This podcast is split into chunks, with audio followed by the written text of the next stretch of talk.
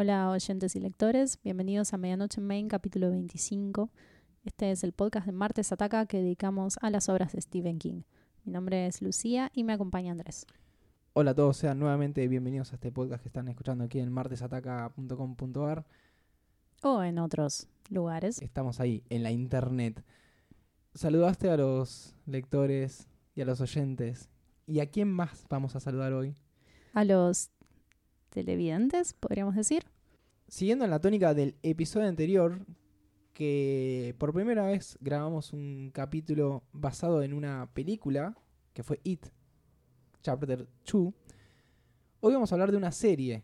Dentro de muy poquito se va a estrenar la segunda temporada de, Castle Rock, como ya verán en el título de- de- del episodio. Y nos vamos a dedicar a la 1. ¿Cómo decís? Pero se estrenó hace un año. No importa, nosotros somos un podcast atemporal y nos tomamos nuestro tiempo y no nos guiamos por el hype. Se podría decir. Sí, no, no hubo mucho hype igual para Casa Rock en particular. Esta serie se estrenó en el 2018 y de hecho la vimos ese año, Sí. pero por cuestiones variadas, eh, viajes y defensas de tesis, nunca tuvimos la oportunidad de grabar, fue quedando y ahora con esta excusa del estreno de la segunda historia, porque no es una serie secuencial sino autoconclusiva, decidimos volver a verla y charlar un poco sobre qué es, qué tiene que ver con Stephen King, cómo se relaciona con las lecturas y obviamente porque es inevitable si nos gustó o no. Así es. En principio esta serie es casi un experimento porque están agarrando el universo de King y a partir de eso escribir una historia original no escrita por King. Ujú. Es algo que no, no se había hecho o hasta donde yo sé. Y querer hacer estas temporadas autoconclusivas con nuevas historias cada año, si los números dan, Es como un Eh, fanfiction. es como un fanfiction. Suena peyorativo, pero en realidad cumple esas condiciones. Sí, si te dan la oportunidad de escribir algo a la King, ¿cómo lo harías? Pudiendo robarte algún que otro personaje, creando nuevos y tratando de ver si están a la altura de, de este universo tan vasto. Lo primero que, que uno se plantea cuando va a ver Castle Rock es, ¿qué tengo que leer antes? Sí, Obviamente puedes leer lo que quieras de King, sobre todo La Torre Oscura, que siempre que hay algo nuevo es como, está en La Torre Oscura, está en La Torre Oscura. No, no es que todo está en La Torre Oscura, sino que en La Torre Oscura hay de todo y siempre hay atisbos de esa saga en, en varias novelas, cuentos y en series y películas. ¿Cuál es nuestra recomendación al respecto? ¿Cuál es la tuya, Lucía? Al igual que pasa con las películas, no es requerido leer. Son formatos independientes de las novelas, tienen que valerse por sí mismos. Esto lo hemos dicho anteriormente, es un poco la, la visión que tenemos en este podcast. Me gusta cuando se separan entre sí, además, tienen su propia identidad. Un buen ejemplo es The Shining. Así que no creo que sea requerido leer nada. La lectura previa de King puede tanto colaborar como entorpecer, que es lo que a mí me pasó cuando vi el tráiler por primera vez. Porque si bien entendí la premisa, que eran nuevas historias en Casa Rock con personajes que no conocemos, me chocó que tomara por un lado el universo literario y por otro también el cinematográfico, a modo de referencia o de guiño, y los cruzara en este híbrido serial. Cuando vi el tráiler no entendí, porque claramente mi comprensión audiovisual es muy limitada, cómo iba a ser posible que Carrie White y Alan Pangborn tuvieran la misma edad en el mismo momento, porque para mí Sissy Spacek es Carrie White Y Pennywise.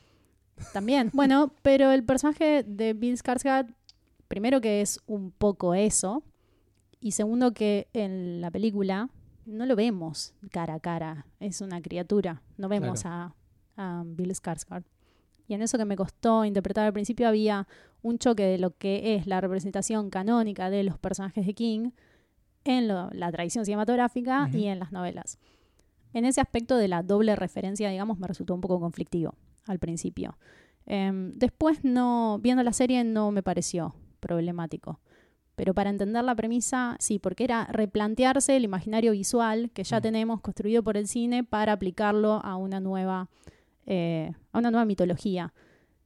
Y en cuanto a cómo puede ser beneficioso para el espectador, es más fácil deducir la lógica de lo que está sucediendo si ya hay un conocimiento previo de cómo King maneja las Mm. nociones del bien y el mal, del equilibrio, eh, qué operaciones de espacio-tiempo son posibles en el universo de King, de qué tipo de criaturas tenemos referencias, cómo reaccionan las personas dependiendo de su integridad moral.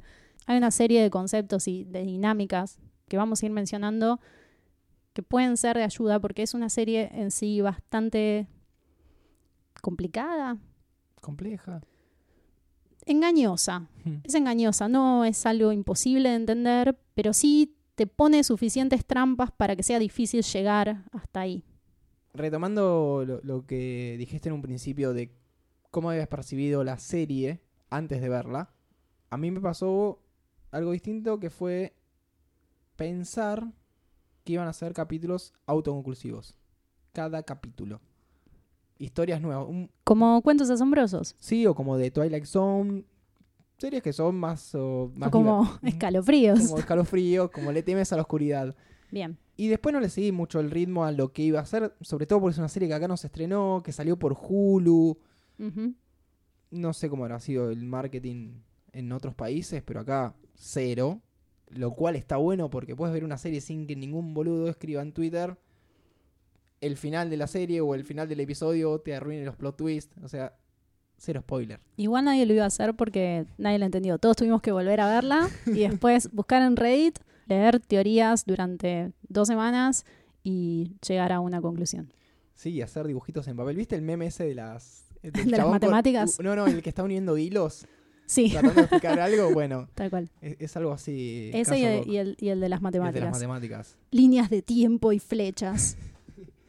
En fin, ¿qué tipo de serie dirías que es si se la querés recomendar o no a alguien? O sea, ¿en qué, en qué tradición del formato de serie, olvidándonos de las novelas de King y demás, eh, enmarcarías Castle Rock? Es raro, porque no es de terror. Yo no creo que sea de terror. Yo no tengo mucho conocimiento sobre series de terror, creo que no soy... Y American Público. Horror Story, ese tipo de, No la vi. de series, que son peliculitas de terror. no la he visto. Eh, suspenso sí tiene, pero en ciertas circunstancias. Es un drama, claramente. Yo no sé si diría que es un drama. Para mí es una serie fantástica. Podría ser un tipo de terror fantástico, un thriller fantástico. No sé muy bien cómo se combinan los géneros, pero pienso que es una serie que tiene algunos puntos de contacto con, con Twin Peaks, por ejemplo, Mm. salvando las enormes distancias porque Twin Peaks es espectacular y Castle Rock no. no voy a decir que es mala, pero Twin Peaks juega en otra liga. Mm. Y también no casualmente... En la liga Twin Peaks. Y también no casualmente con Lost de J.J. Abrams, que es el mismo sujeto que produce Castle Rock. Así que, ¿qué género es? Género J.J. Abrams. hay, hay algo, hay algunas cosas eh, abiertamente de terror, crímenes, gore y demás, pero creo que es más sobre la mitología del bien y del mal que King siempre aborda desde diferentes puntos de vista, desde una historia eh, realista en la que está vinculado con un mal muy cotidiano, desde el realismo mágico, como sucede, por ejemplo, en The Green Mile, o desde una historia ya con monstruos y demás, entre otros géneros. Y hablando de King, es algo importante que él, tuiteó. Su canal de información ahora es Twitter. Él hace Sí. todo a través de Twitter. Aprendió a eh, usarlo. aprendió a usarlo, ahora le responde a la gente. Como a los seres vivos, le responde. Sabe citar tweets y Sí, demás. es, es un, es un grosso. Él lo que dijo fue, en su momento, que es una gran serie. Siempre dice lo mismo. A King le gusta todo. Eh, y le pidió a los espectadores que dejen de lado los easter eggs, que hay un montón, que son casi obvios porque al estar, dentro de Castle Rock, dentro del mundo de King, va a haber easter eggs por Sí, todos lados. ya ni siquiera es una sorpresa. Y que la serie sea disfrutada por los televidentes por lo que es y por las actuaciones y por la, esta nueva historia que realmente vale la pena. Bueno, acá vamos a hacer un cortecito en el episodio para que aquellos que no vieron Castle Rock 1 y la quieren ver, o quieren ver la 2 y no quieren ver la 1 y saber más o menos de qué trató y qué es lo que pueden llegar a esperarse en la segunda temporada. Quizás no quieren ver ninguna y quieren que nosotros les contemos de qué se trata. Ah, eso pasa. Por ahí estaban esperando que hagamos esto. Medianoche Main te cuenta Castle Rock 1 a partir de ahora. Ahora. Creo que más que nada vamos a tratar de deducir si entendimos. Porque hay, es muy probable, y me anticipo, me voy a lavar las manos, va a haber baches en lo que digamos, porque es una serie que deja una ventana muy amplia a la interpretación. Demasiado amplia, diría yo. Sí. Y cuando crees que entendiste algo, sí. te acordás que. Pero viste ese plano en el que filman así. ¿Pero te acuerdas esa línea de diálogo específica Eso- que contradice todo lo que- Todo. Sí, Pero eso lo vamos a dejar para el final, que es lo más, entre grandes comillas, controversial de esta primera temporada de Castle Rock. Bueno, la premisa ya la planteamos, hablemos de lo que sucede en el primer capítulo, que es el que nos presenta a los personajes y nos introduce a la situación y al conflicto.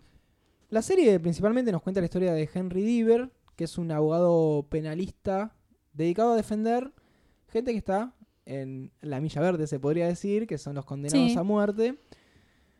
No le va muy bien, pero bueno, eso es, sería como el personaje principal que nos va a guiar y, y cuya historia vamos a tratar de ir recordando con él, porque él se fue de Castle Rock y alguien lo llama para volver. Sí, a este Henry Diver, interpretado por Andrés Holland. ¿Quién? Andrés Holland, eh, yo lo conozco de Moonlight, nada ah, más. yo lo conozco porque en Castle Rock lo vi.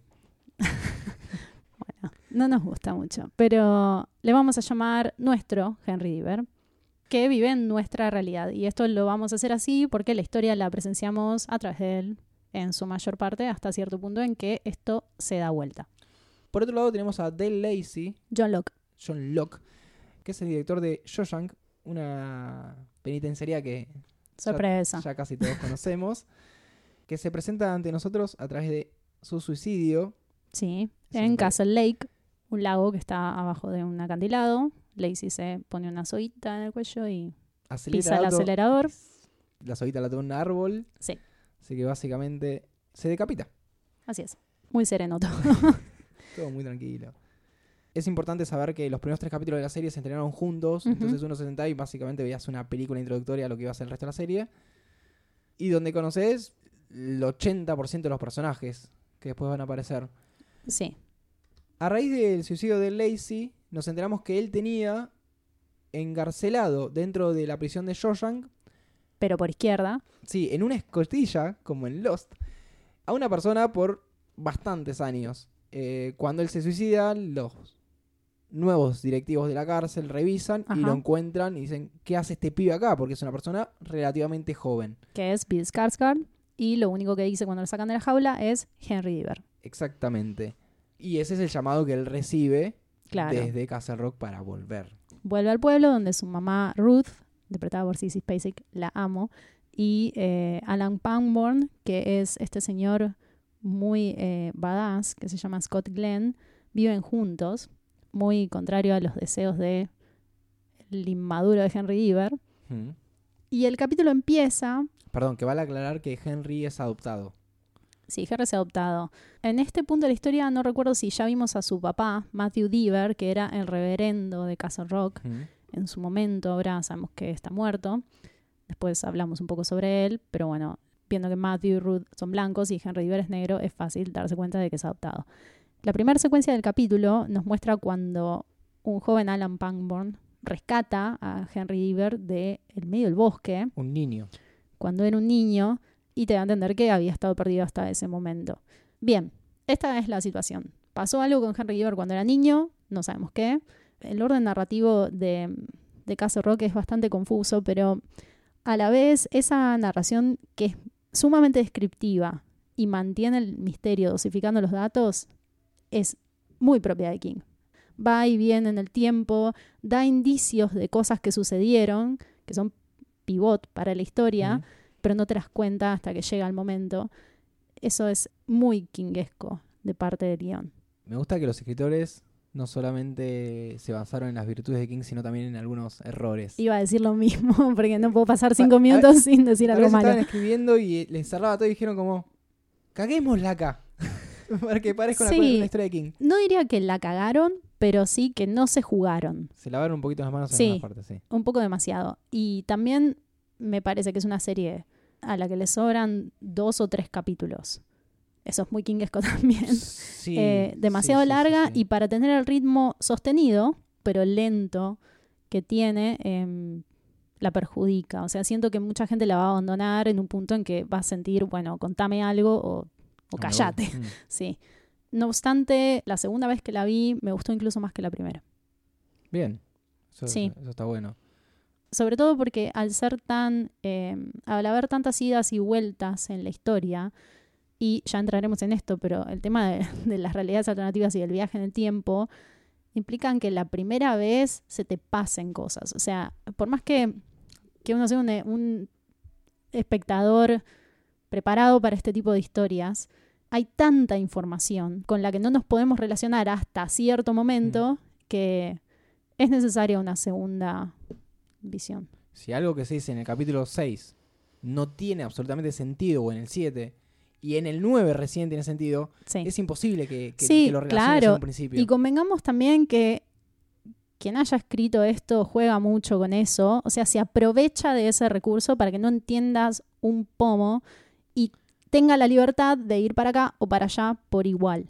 A mucha gente le molestó que fuera autoconclusiva porque la manera en que termina esta primera historia no es muy conclusiva, que digamos, y se quedaron con, con ganas de ver, de entender un poco mejor Mm. a The Kid, que es el personaje de Bill Skarsgård, y la dinámica que tiene con, sobre todo con Henry Diver. Pero esto nunca va a pasar, así que con la información que tenemos vamos a tratar de reconstruir un poco esto. ¿Querés hablar sobre los personajes o tratamos de contar lo que sucede? Hago un, te lo resumo así nomás, de, de la serie. Eh, vamos a ir resumiendo qué va pasando y eso mediendo los personajes. Bueno, hagámoslo brevemente, porque hay muchísima información y pasan muchas cosas, pero todas llevan a, a una gran cosa, digamos. cosa. Después de ese término tan técnico, Sí. Voy a proceder a decir que en un principio el- tenemos dos tiempos, presente y pasado, eh, en los cuales hay dos misterios. Primero, ¿qué pasó con Henry Diver niño? Nuestro Henry Diver. Nuestro Henry Diver, que estuvo 11 días desaparecido Sí. junto a su padre, que aparece antes accidentado y termina muriendo. Y por otro lado, en, la, en el presente, ¿quién es The Kid? ¿Por qué estuvo encarcelado? ¿Y qué se hace con él? Sí, entre el 2 y el 6, Sí. más o menos, es que nuestro Henry eh, saca a The Kid de la prisión y empiezan a darse cuenta, las personas a su alrededor, que donde va este ser, este ser, Ente. Hay actos sangrientos y demás, como si fuera una fuerza del mal. Entonces, o sea, la interpretación viendo esos capítulos es que Henry River es un ser maligno. Por eso es que Dale Lacey lo encerró en un comienzo, hay todo un mambo místico en que él había oído las instrucciones de Dios para construir esa jaula, encerrar ese supuesto demonio. Se empieza a contar un poco a través del personaje de Melanie Linsky, que es, em, ¿cómo se llama ella? Molly, Molly Strand, que tiene lo que por acá conocemos como el resplandor, que hay una fuerza en el bosque, esto se llama esquisma en la serie, que llama o ejerce cierto poder sobre las personas y llegando al capítulo 7 empieza a haber indicios cada vez más claros de que hay en realidad dos tiempos paralelos y siempre persiste esa, esa duda sobre la desaparición de Henry cuando era niño, que se empieza a resolver a partir del capítulo 7 en adelante, especialmente en el 9. Sobre todo porque Henry no sabe qué pasó. No Claro. se acuerda. Esto es eh, algo bastante parecido a lo que sucede con Derry. Bueno, Derry es un, un motif, digamos, que es eh, la ciudad como personaje oscuro, que acá se repite y creo que la propuesta de Caso Rock es esa, particularmente, por eso se titula así, que conserva ese concepto de las raíces arraigadas en el mal en un pueblo chico víctima de una violencia desproporcionada. La serie tiene, para mí, cuatro buenos capítulos. Y el final, ponele. ¿Buenos o relevantes? Relevantes. Fundamentales, digamos. Claro, que van haciendo los quiebres en la acción para poder seguir avanzando en la trama y no que no sea todo tan pesado y tan lento. Estoy de acuerdo. Básicamente los capítulos que dan sentido a los anteriores. Sí. Vamos a enfocarnos, si te parece, en el séptimo capítulo, que se llama The Queen, que no por nada está íntegramente protagonizado por Sissy Spacek en un laburo fenomenal.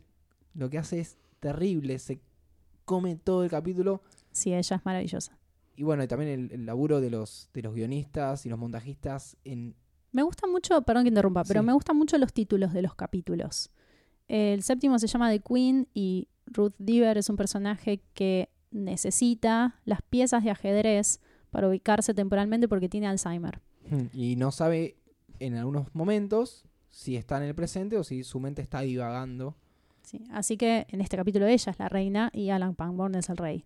Y eso tiene mucho que ver con la manera en que está contado y qué lugares ella vincula a cada recuerdo a lo largo de su vida. Todo el capítulo se mueve fluidamente a través del espacio y del tiempo. Eh, Me gusta mucho cómo está narrado. Es difícil de contar, pero es quizás el mejor capítulo de- serie que vi en 2018. Es mucho decir. Eh, no, no veo tantas series como para saber si es el mejor de las series, pero creo que es eh, bastante paradigmático el laburo que se hace con respecto al salto espaciotemporal. creo que lo que tiene de valioso es que podría ser un corto, porque nos está contando la experiencia en primera persona de alguien que tiene una enfermedad degenerativa de la memoria, que la desorienta y la confunde de manera peligrosa, porque el desenlace del capítulo es que ella se pierde en el espacio-tiempo y termina matando al amor de su vida, que es Alan Pangborn. Y en el marco de esta historia tiene que ver con con el esquisma y con lo que después se encuentra en el bosque, que es ese túnel que comunica dos dimensiones, pero no, no es tan importante si eso es una experiencia que parte de la mitología o parte de la enfermedad, porque en definitiva es la misma.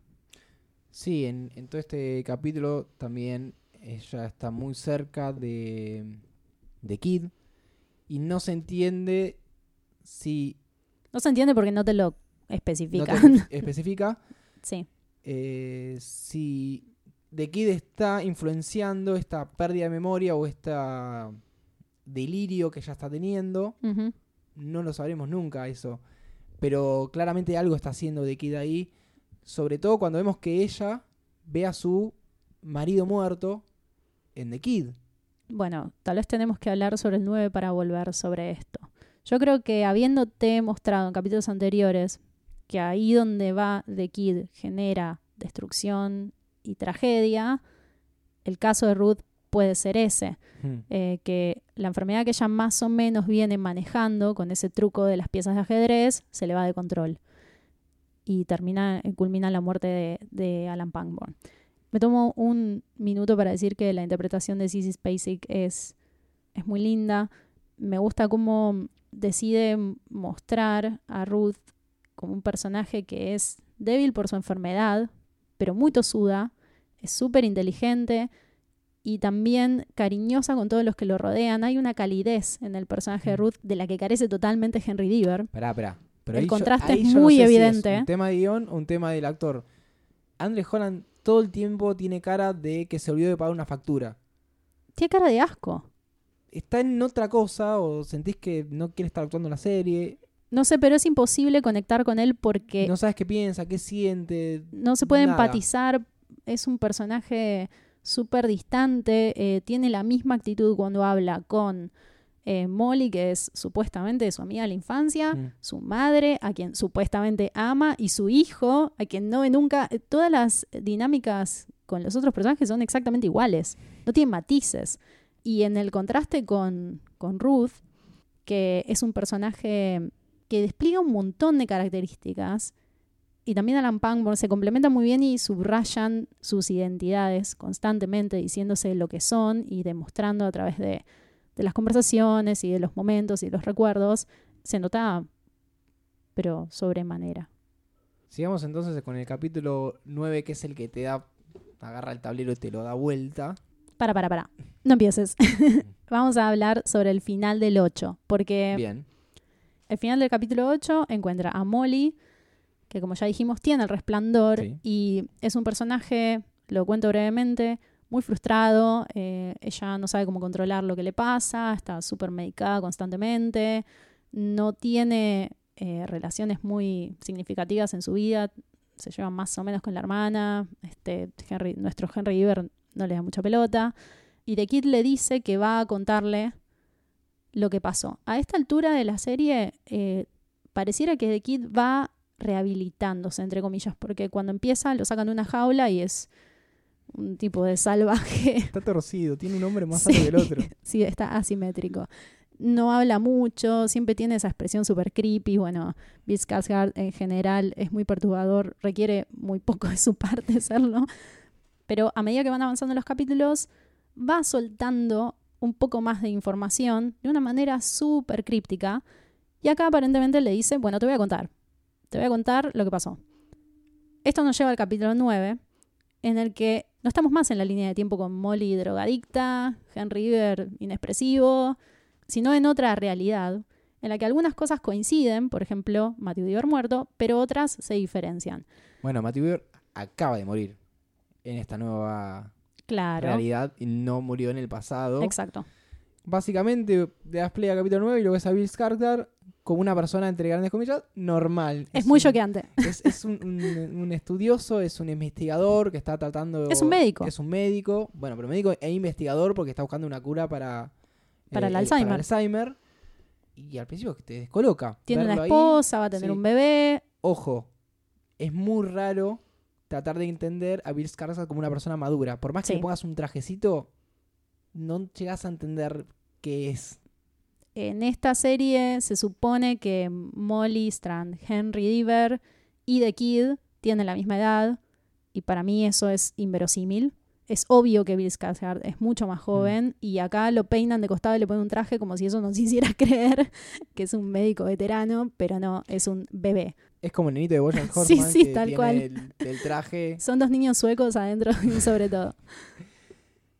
En fin, Bien, de golpe tenemos un nuevo Henry Diver, que es de Kid, sí. con otra historia que es También hijo de Ruth, pero también hijo de Ruth, hijo biológico. pero en un momento que es crucial en la vida de ellos, en que Ruth decide quedarse en Castle Rock, que es en la nuestra Sí. realidad, y otra en la que se termina yendo harta de los suplicios que sufría eh, Sí, con el de parte maniático. de Matthew, Ori- de, Sí. de Matthew Diver.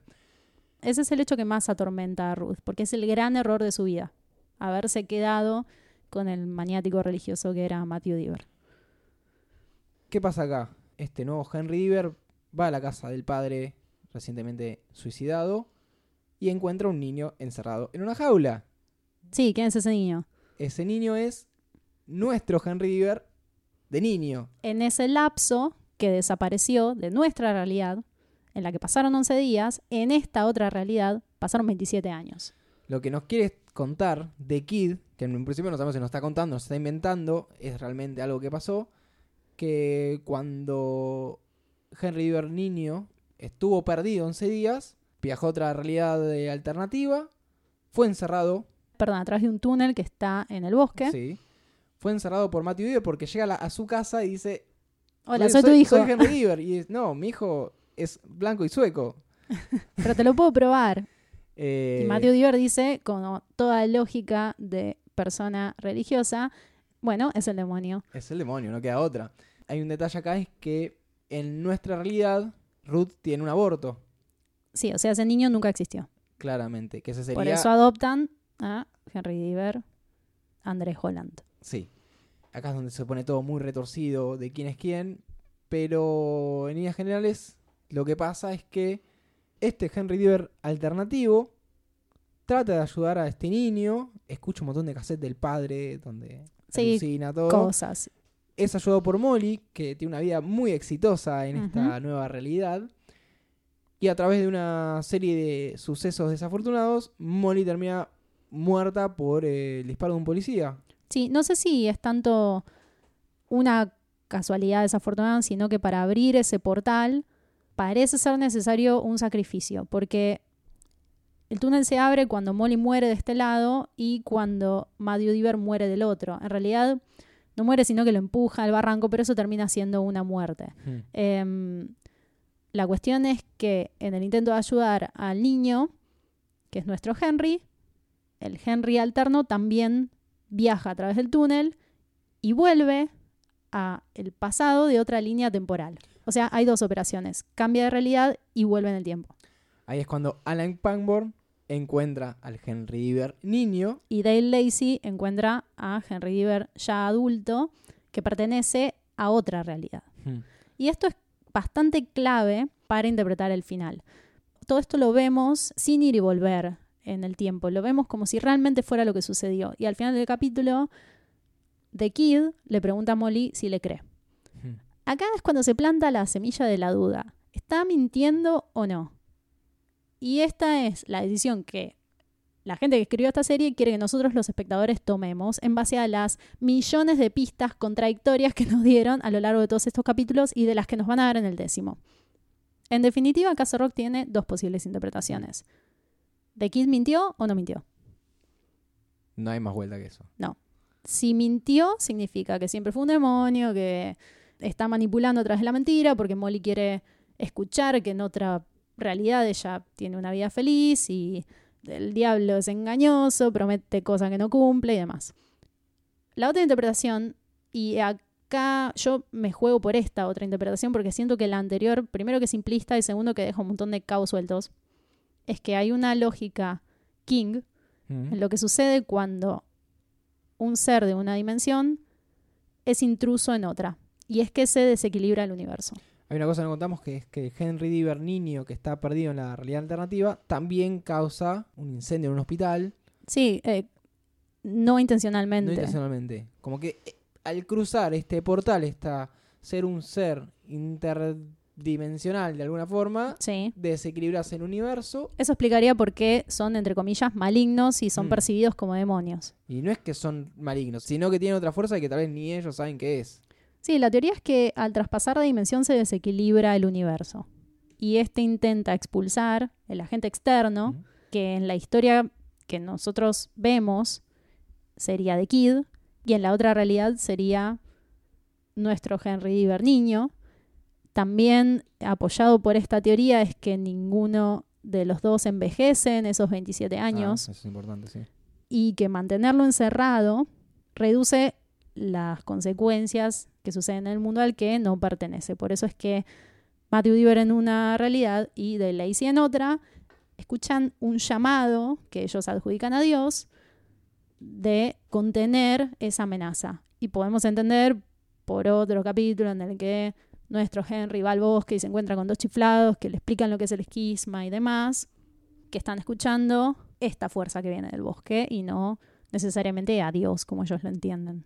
Sí, yo en este caso interpreto que existe este, este esquisma que es como una voz del universo. Algo que resuena Sí, ponele. y que algunas personas lo escuchan con mayor o menor, menor intensidad o que tienen la capacidad de, si se concentran, de escucharlo mejor. Y entiendo que Del Lacey y Matthew Diver lo tienen en un nivel muy bajo y terminan interpretando lo que ellos quieren. No por nada, 27 años después cada uno se suicida, termina- tiene el mismo final.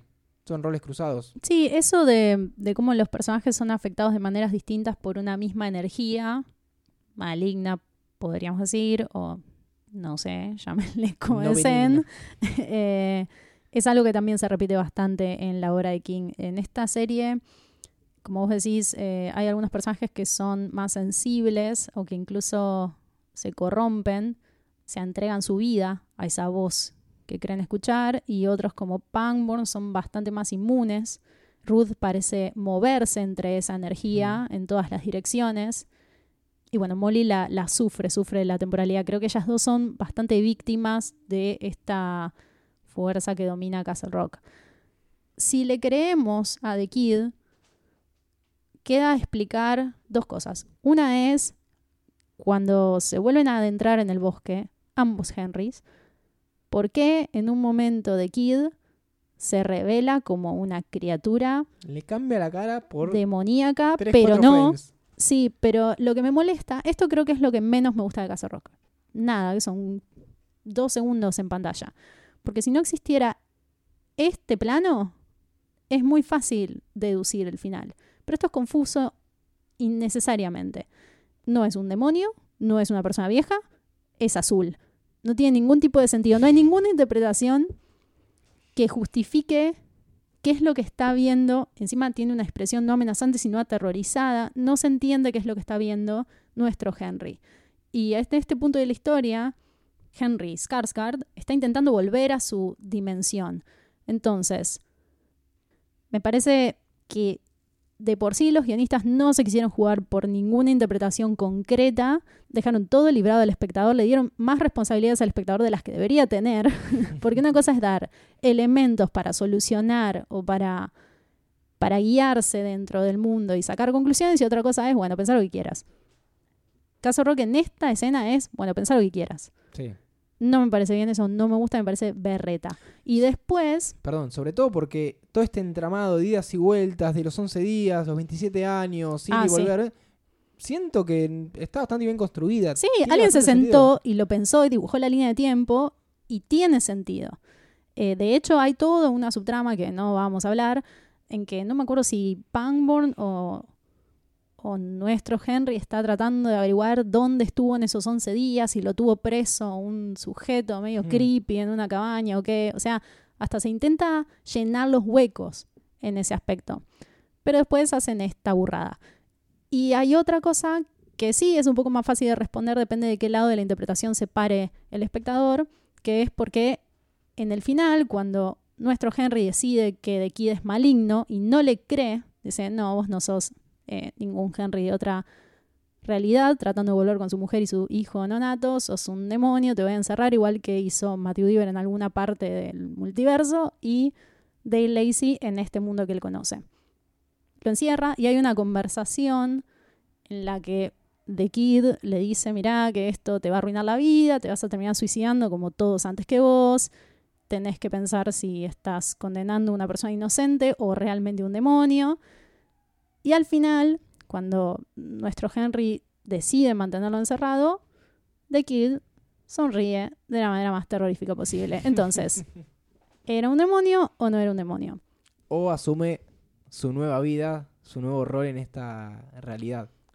Yo estoy del lado de esa interpretación porque esta es una persona que pasó 27 años en una jaula, eh, no puede volver a su realidad, está un poco, digamos que fue succionado por el, este desequilibrio y perdió la chance de volver a lo que él conocía. Así que creo que The Kid se convierte en un monstruo aunque no lo fuera. Hmm. Bien, ¿comentarios? No, está, está bueno pensar a partir de esto si se siente una historia de King o si hace honor a, a lo que uno esperaba. Hay, hay varias cosas que mencionamos que sí la enmarcan narrativa y conceptualmente como una historia propia de King, pero como vos decías, hay un punto en el que revolean la mesa y ahí creo que se distancia mucho de la manera que tiene King de contarnos las historias, porque te guste o no, él se juega por una decisión. De hecho, generalmente a la gente no le gusta lo Me que estás decide. pensar, ¿eh? Eh, e- excepto al final de The Mist. Y mm, en este caso hay un plot twist, que es un recurso que King no suele usar. Generalmente el narrador es omnipresente, con algunas excepciones, y no suele dedicar tiempo a contar información que luego resulta ser falsa, ni hacer ninguna de estas tramoyas engañosas. Así que en ese aspecto creo que no se relacionan. Pero hay mucha caracterización, hay un foco puesto en las relaciones y cómo las historias personales interconectan. Bueno, el- lo del túnel en el bosque está en la Torre Oscura, se llama Tini, no vamos a entrar en eso. Los maniáticos religiosos, las infancias traumáticas, hay un montón de cosas. Bueno, quiero destacar eh, el personaje de Odin Branch, que no le dimos mucha bola, que es este... ¿El, el guardia de la cárcel? No, no, no, el religioso que se lo encuentra en el bosque y le, Sí. le explica el esquema y que lo cierra, encierra a Henry en la, esta sala anecódica para que pueda escuchar el, el ruido. Mejor dicho, que pueda filtrar los ruidos para poder escuchar este, este sonido del universo. Que me parece que es un personaje escrito para la serie que es muy kingesco. Sí. Demasiado. Y eso me parece un gran acierto. Sí. No tan así, querer meter un easter egg dentro de un personaje como eh, Jackie Torrance, sí, no funciona. que es casi ridículo. Sí, sí, estoy de acuerdo. Bueno, ya como verán en la trama, no influye mucho. Sí, no tiene influencia alguna en la trama y además es la referencia dentro de la referencia. Eh, Jackie Torrance es una sobrina de Jack Torrance y en un punto mata a alguien con un hacha y escribe la historia del Overlook. Creo que es una escena post créditos que mm, se supone que es simpático, pero a mí no me aportó mucho. Aparte está en un tono que tampoco relaciono con el mundo de King. Me gusta un poco más el humor irónico, la, la tragicomedia, que este, este sentido del humor un poco tontuelo. Mm, Así que... mm. No sé qué quiso, no sé. No, yo tampoco. No. Sí me gusta el personaje que se llama Denis Zalewski, que es el guardia de la cárcel. Sí, Creo que también es bastante propio del, del universo kingesco. Sí, sí, está bueno. Y bueno, y todo el capítulo en que comete una masacre en la cárcel es espectacular. Sí, ahora vamos a hablar un poco de eso porque mm, a diferencia de otros capítulos en que siempre omitimos esto, me gustaría hablar de la banda de sonido de Castle Rock. Para cerrar esta idea de cuán acertada es la interpretación o meterse en el mundo de King, los conceptos que se manejan están bien. eh, esta idea del pueblo maldito, eh, de, de usar el resplandor, los niños, los 27 años. eh, Ah, no es hacer Ni verdad. más ni menos que esa cantidad. Qué de detalle. Así tiene un montón, pero acá siempre omitimos el tema de los easter eggs porque se pueden leer en cualquier foro de internet o en IMDb o en YouTube o en lo que fuere. Por ahí es más interesante pensar, em, o sea, es divertido, pero es más interesante pensar en lo global, si tiene o no que ver con el universo King desde la postura de un lector. Sí, es más sobre la experiencia y no- y Claro. no, jugar a dónde está el easter egg, que es como- Claro, y lo que nos hace sentir, eh, si nos decepciona o, o nos hace sentir en casa. ¿Puntaje general? No, no pongamos números. Decime No. tu impresión general de Casa Rock. ¿La recomendarías o no? Eh, Yo creo que no la recomendaría. No, ah, ok. es raro. Sí, la recomendaría, pero me tendría que hacer cargo y escuchar las puteadas de che, Claro. qué mierda me recomendaste y decir, bueno, esperá hasta tal capítulo, esperá hasta tal capítulo. Pero sí, es una serie difícil de recomendar, sobre todo hoy en día que son todas muy al palo. Pasa mucho con el cine igual Sí. esto. Pero es una serie que no me molestó verla por segunda vez, como te pasó a No, vos. tal La- cual. La pondría de fondo y la seguiría viendo. Sí, fotográficamente es bastante agradable. Las, los actores son. Tiene actores que son geniales. Lástima un par. O sobran o quizás no son lo que nosotros esperábamos, como este Andrés Holland. Pero en general las actuaciones son superiores. Sí, sí, sí, en eso sin duda. Lo que sí creo que falta son eh, insultos y, y cerveza. Faltó, faltó más eso. Es verdad. Eso era más kinguesco. Y escupidas. Bebiendo, e insultando, más eh, gente más rancia. Pero bueno, hay que ver si lo agregan en la próxima temporada. Voy a llamar a los productores. ¿Y vos? Yo se la recomendaría a la gente que le gusta ver series, que no le dan todas las respuestas, y que disfruta mucho más de la sensación o la experiencia de sentarse a que les cuenten una historia, vaya para el lado que vaya, que a esperar una conclusión o un, un desenlace concreto. Mm. Por eso al principio del capítulo hablé un poco sobre Lost y sobre Twin Peaks, porque son series que, si bien muy diferentes a Casa Rock y mucho mejores, incluso Lost, a veces se usa de ejemplo para burlarse, pero la cantidad de ideas que tiene Lost no las tienen muchas series en, en años Mm. o en temporadas enteras. Tienen eso, eh, que hay muchas puertas abiertas y cierran solo algunas. Puede ser decepcionante o puede ser bien recibido. Yo creo que, por ejemplo, en Twin Peaks 3 eso se resuelve súper bien. Para mí es una serie espectacular, con un dinamismo visual eh, que es increíble y la experiencia de ver Twin Peaks 3, también la 1, ¿no? Pero digo la 3 porque la 2 elijo omitirla. Me parece que no es representativa de lo que es el mundo de Twin Peaks, que también es un universo que tiene sus propias reglas y su propia metafísica y hay que entenderla para disfrutarlo. Pero creo que se trata de otra cosa que no es sentarse a recibir una historia deglutida y clarísima de pe a pa. Así que si les gusta que las cosas queden inconclusas y no lo frustra ese resultado, entrenle a Casa Rock. Así todo pareciera que ser que la segunda temporada va a ser mucho mejor y, y ya Sí, ahora se adueñan de un personaje gay como Annie Wilkes y quizás estaban testeando como iba, porque también los Eh. personajes que ya conocíamos son pocos y, y secundarios. Alan Sí, sí. no es, bueno, sí está en Need Food Things, ahí también hay una experiencia similar del personaje en, en ese libro, vos me decías antes de grabar. Sí, que, que, que en Netflix Things lo que pasa es que el pueblo recibe la visita de un ser que obra muy parecido a The Kid en algunos puntos. Entonces Alan Packborn puede estar pensando que es el retorno de ese ser. claro. En la siguiente veo que se van a meter con Annie Wilkes. Bueno, no vamos a hablar El nada sobre... de sí, no vamos a hablar sobre, sobre esa temporada, todavía no se estrenó y algún día volveremos a hablar al respecto. Pero antes, eh, quiero decir que la banda de sonido tiene un mérito. Esto me hizo disfrutarla mucho más, de hecho, y si les interesa hay una lista de Spotify con la banda de sonido de Casa Rock, más tengo una crítica y es que no están todos los temas. Pero porque tal vez no están en Spotify. No, es porque está mal armada la lista, ya me fijé. Después voy a armar mi propia lista con juegos de azar. Em, y siento que usando temas bastante pop, captura muy bien el tono de, de una normalidad fingida, de algo turbio que está anclado en el tiempo. Y lo hace eligiendo algunos clásicos románticos que son bastante angustiantes, te generan ese contraste en lo que parecen y lo que son.